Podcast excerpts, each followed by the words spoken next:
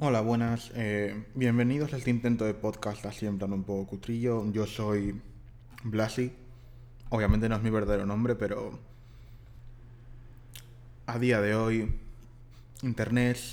mm, Bueno, en este primer episodio del podcast, al que literalmente todavía no he puesto nombre, ella sí sabe que hace las cosas sin pensar. Pues bueno, básicamente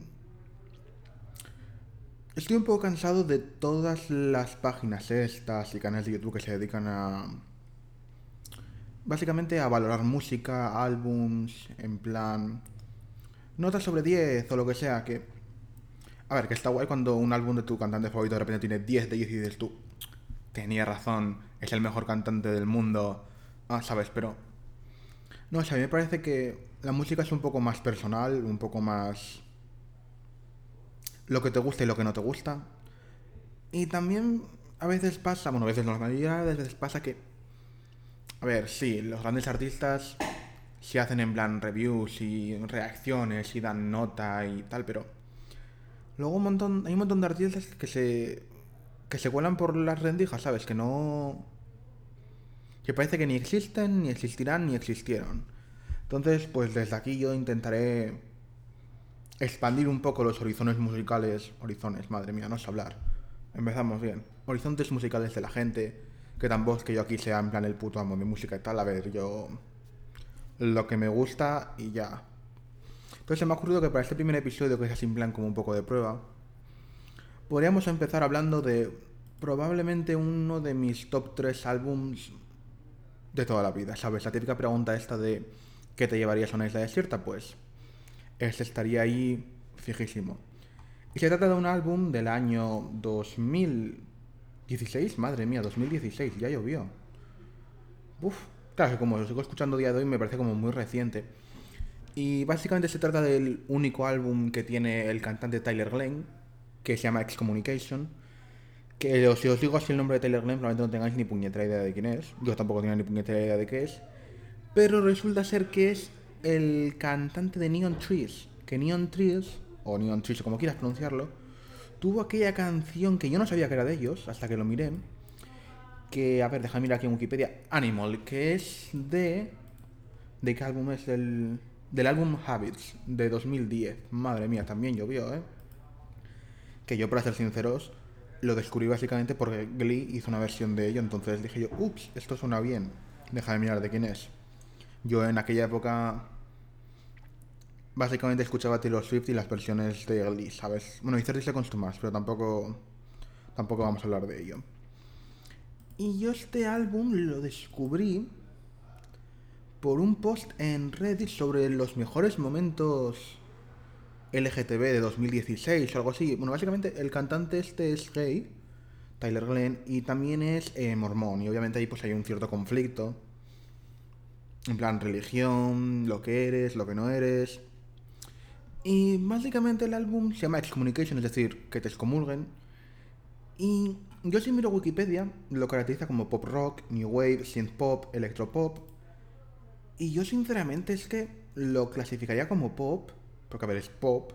Sí es verdad que lo de synth pop hay sintetizadores por ahí puestos en plan tal, pero esto de electropop y new wave, y new wave a mí no me convence, la verdad, ¿eh?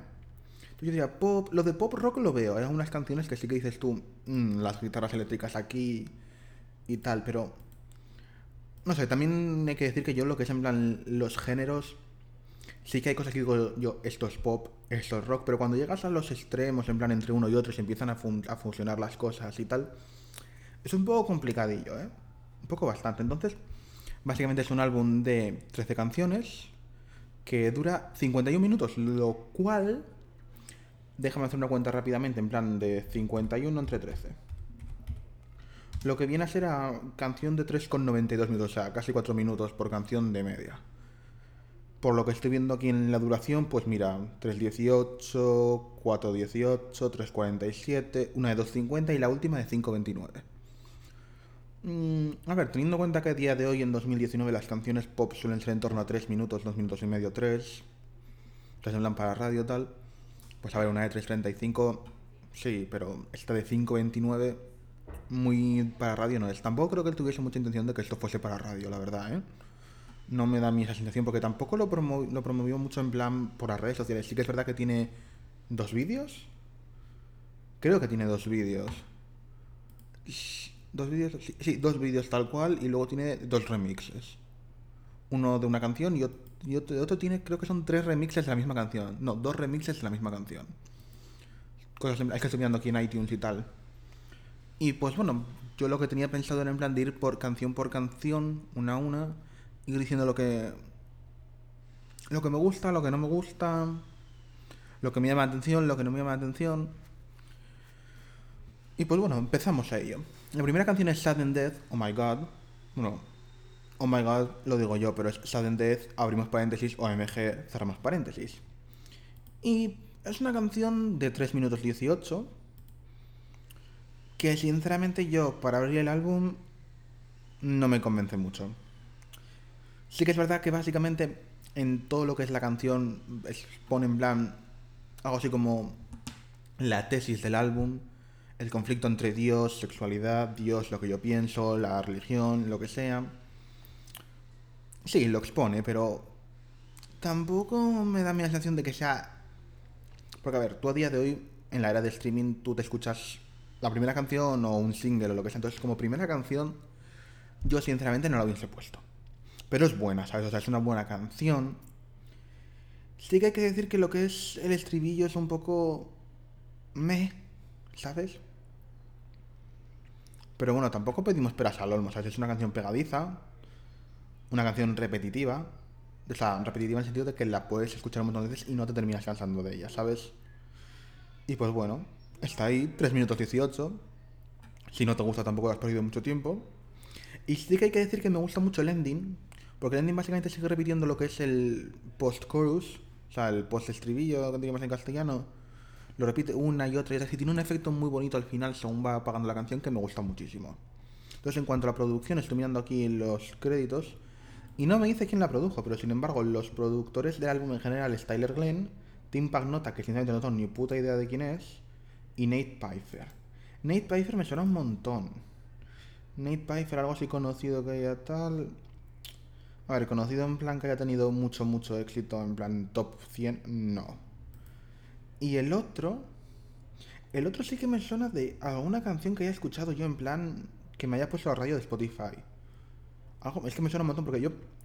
Lo que son los nombres así en plan un poco diferentes me quedo con ellos. Tim Pagnota, ¿sabes? Con dos T's, pues. Me acuerdo. Y Nate Pfeiffer es que no me suena de nada, lo cual es raro porque si hubiese escuchado algo de él, con ese apellido que es P-Y-F-E-R, me hubiese acordado. Probablemente. Y bueno, esa es la primera canción. La segunda canción es probablemente mi canción favorita, que es GDMML Girls, estilizado Girls sin la I, que es básicamente la es Dios no hizo que me gustasen las chicas, así en plan muy, muy fuerte. Que literalmente creo que esta debería haber sido la primera canción. Es la segunda, pero podría haber sido la primera sin ningún problema. Es desde el principio hasta el final, o sea, en los 4 minutos 3 segundos, te está pegando en la cara completamente todo el tiempo. O sea, es que es una cosa detrás de otra. Si a escuchar una canción de este álbum, yo te recomendaría que escuchases esta, la verdad, ¿eh? Encima tiene una estructura que es un poco graciosa para mí. Hay una introducción, que literalmente es una palabra, un verso, un preestribillo, el estribillo, que el estribillo es, en vez de una estrofa, son dos. Segundo verso, otra vez el preestribillo, estribillo. Luego tiene un bridge, que en castellano no tengo muy claro cómo es, pero es en plan. Sí, un bridge, que es probablemente la mejor, la mejor parte de la canción. Un tercer verso, estribillo. Y luego una especie de outro que sigue siendo parte del estribillo. Técnicamente son las mismas letras, o sea, es la misma letra que el estribillo, pero Mm, no lo clasificaría yo como estribillo tal cual, ¿eh? No, lo haría yo. Y básicamente la canción habla sobre cómo Dios le hizo tal y como es, entonces, ¿qué narices está pasando? También habla un poco en plan de que estaba un poco en plan suicida y al final no, ¿sabes? O sea, tal cual, te da una torta detrás de otra y dices tú al final, gracias. Gracias por haberme dado la torta. Y luego ya la tercera canción fue el primer single, si más no recuerdo, Trash, que tuvo un vídeo y un vídeo bastante controvertido, no en plan para el público general, pero sí en plan para la comunidad mormón, porque dentro de lo que es la comunidad mormón hay ciertas cosas que se supone que no puedes decir a gente no mormona. Y básicamente en el vídeo va y lo suelta. Y dices tú, wow, de verdad acaba de hacer eso. Y lo ha hecho. Es una canción sencilla, o sea, no 3.35, verso, estribillo, verso, estribillo, bridge, estribillo y ya, o sea, no tiene muy... Es repetitiva, eso tengo que decirlo, o sea, se repite mucho una parte de atrás que es One Man's Trash is Another Man's Treasure, se repite una y otra y otra vez, pero no te cansa. ¿Sabes? Eso es algo agradable, no te cansa, es repetitivo, pero no te cansa. Y sinceramente, como single yo no lo veo. Sí que veo la parte de controversia, publicidad gratis por el vídeo, pero... Es que hay canciones mucho más mejores en el álbum, ¿sabes? Mucho más mejores, madre mía, no sé hablar. Hay canciones mejores en el álbum. Esto probablemente sea en top 3, pero por abajo. Probablemente. ¿eh? Luego la siguiente canción, el número 4, es Gods and Monsters, de 418. Que sinceramente es muy... O sea, yo no creo que se relacione mucho con lo que es el tema del álbum. Salvo por el hecho de que el autor es mormón, ¿sabes? Porque es básicamente una canción sobre cómo rompes con alguien porque te ha estado engañando, ¿sabes? Es básicamente eso. Y luego solamente hay en plan un, un cuatro frases que son en plan referentes a lo del mormón, ¿sabes? Pero por el resto es una canción bastante bastante básica en cuanto a. En cuanto a. A ver si se pronuncia esto. Bastante básica en cuanto a temas, ¿sabes? Sí que incluye lo de Players Only Love You When They're Playing, lo cual me recuerda mucho a Taylor Swift. A. Dios, ¿de qué canción es esta? Creo que es Blank Space, no voy a buscarlo ahora, pero a lo mejor estoy metiendo aquí la pata y yo que soy un fan súper declarado de Taylor Swift y no me acuerdo, ¿sabes? Pero también hay que decir que probablemente no sea la mejor canción que haya escuchado yo con ese título, ¿sabes? Gods and Monsters. Que todavía es Gods, signo más y Monster, pero bueno, Gods and Monsters. Estoy diciendo que la mejor es la de Lana del Rey, pero es que Lana del Rey es. Es Lana del Rey, ¿sabes? Y a ver, es una canción. No voy a decir que es filler, ¿sabes? Pero. Ahí está, ¿sabes? Ahí está ella toda bonita, qué guapa va esa chica siempre, ¿sabes? Es eso.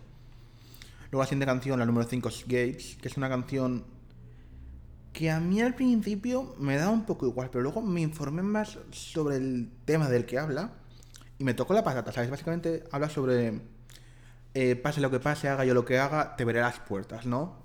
Y dices tú, ¿las puertas de qué? Puedes pensar, las puertas del cielo, que es lo que pensaba yo, ¿eh? Evidentemente yo dije, puertas del cielo, pero luego me informé y al parecer, según los mormones, según como, por lo que yo sé, ¿sabes? A lo mejor aquí estoy yo metiendo la pata en plan hasta el fondo, fondo, fondo.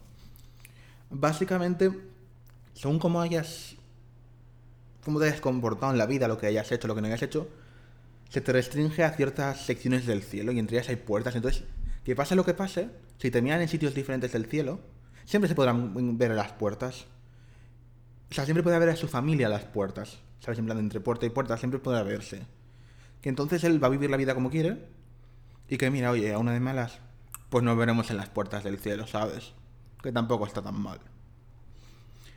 Mm, sí que es verdad que esta sí que es muy, muy repetitiva. Muy, muy repetitiva. O sea, el estribillo y el post-estribillo es básicamente lo mismo repetido una y otra vez. Eso sí, es repetitivo pero no aburrido. Lo cual es una cosa que se agradece un montón a día de hoy en pop. Luego la siguiente, la número 6 es Shameless 331 que a mí, sinceramente, me da un poco igual, ¿sabes? No. Si se pone a sonar en el aleatorio la paso, no. Pero tampoco me va a dar por decir en plan de, oye, reproduceme esta canción que me gusta, ¿sabes? Si llega, llega, y si no, pues mira, tampoco pasa nada. Y es que es eso, a ver, yo soy consciente de que en realidad este álbum no es merecedor de un Grammy 10 de 10, ¿sabes? O sea, es un álbum modesto. Es un álbum que, la impresión que me da a mí, él estaba pasando por algo y decidió hacer un álbum para expresar lo que sentía y ya está, ¿sabes? Porque además, por lo que recuerdo de, de la promo después de sacar el álbum, creo que hizo en plan como un- una especie de tour por clubs. No fue a cantar en ningún late night show ni nada, que tampoco creo que tuviese ese, ¿sabes? Es- esa posibilidad al nivel del que estamos hablando de él.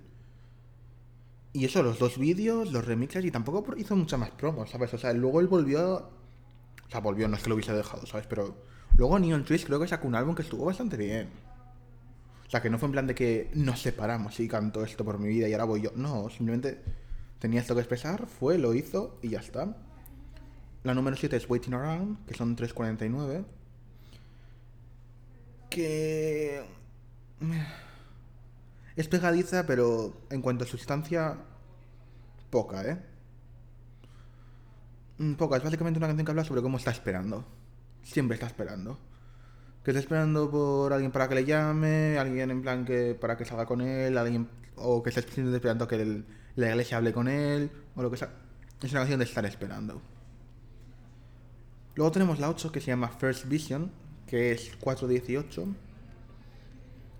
Que yo sinceramente me leo la explicación que pone en plan de esto es sobre esto y a mí no me, no me cuadra. Simplemente es... Es una canción que yo considero que es como muy espiritual. No religiosa, pero espiritual. Me da esa sensación de que la escucho y me siento muy espiritual, ¿sabes? Oh, por Dios, qué trendy, se siente espiritual, ¿sabes? Pero... No sé. Me da ahí un toque muy... Como cuando estás de viaje y entras en una catedral y aunque no seas religioso o cristiano, que sea tal, tienes acústica y esa gente, escuchas cómo se mueve, resuena todo y miras a las vidrieras y dices tú, uff, si creyese en algo, en este momento sería en el que lo creyese aún más. Es una canción modesta, tampoco tiene... La producción es, es buena. Pero... Es que tam- tampoco puedes decir en plan... La producción es muy buena, no, la producción es decente, no hay nada fuera de lo normal porque tampoco es un álbum muy atrevido. La 9 que se llama Midnight, creo que es- esta, si mal no recuerdo, es la que siempre paso. Porque es muy... No es mi tipo de música. Es pegadiza, es pop, pero no es mi tipo de música. Esta canción en específico. Sí que es verdad que tiene una línea que me gusta mucho, que es en plan de...